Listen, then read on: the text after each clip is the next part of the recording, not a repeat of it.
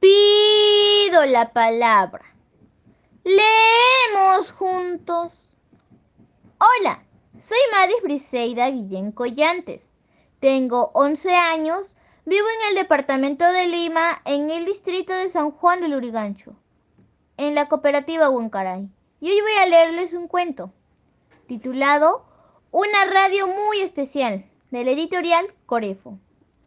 Una tarde, Mía y Sofía conversaban. Mía le contaba a Sofía lo que había visto en casa de su abuela Clara. En casa de mi abuela he visto un viejo aparato, pero no sé para qué sirve ni por qué está ahí. Mi abuela lo cuida mucho y con un plumero siempre lo limpia. ¿Qué será? preguntó Sofía. No sé, respondió Mía. Cuando Mía pudo ir a visitar a su abuelita, sin dudarlo le preguntó, Abuelita, ¿qué es esa caja que está encima de tu ropero? Es mi radio, Mía. ¿Quieres escucharla? Su abuelita. Sí, abuelita. Bzz, bzz, tui, tui, sonaba la radio.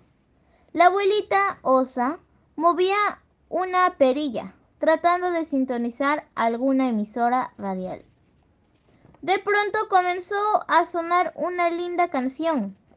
Mientras bailaban animadas el vals, Mía le volvió a preguntar a su abuelita, ¿y el control remoto? ¿Dónde está? ¿Dónde colocas el CD? No tiene, hijita.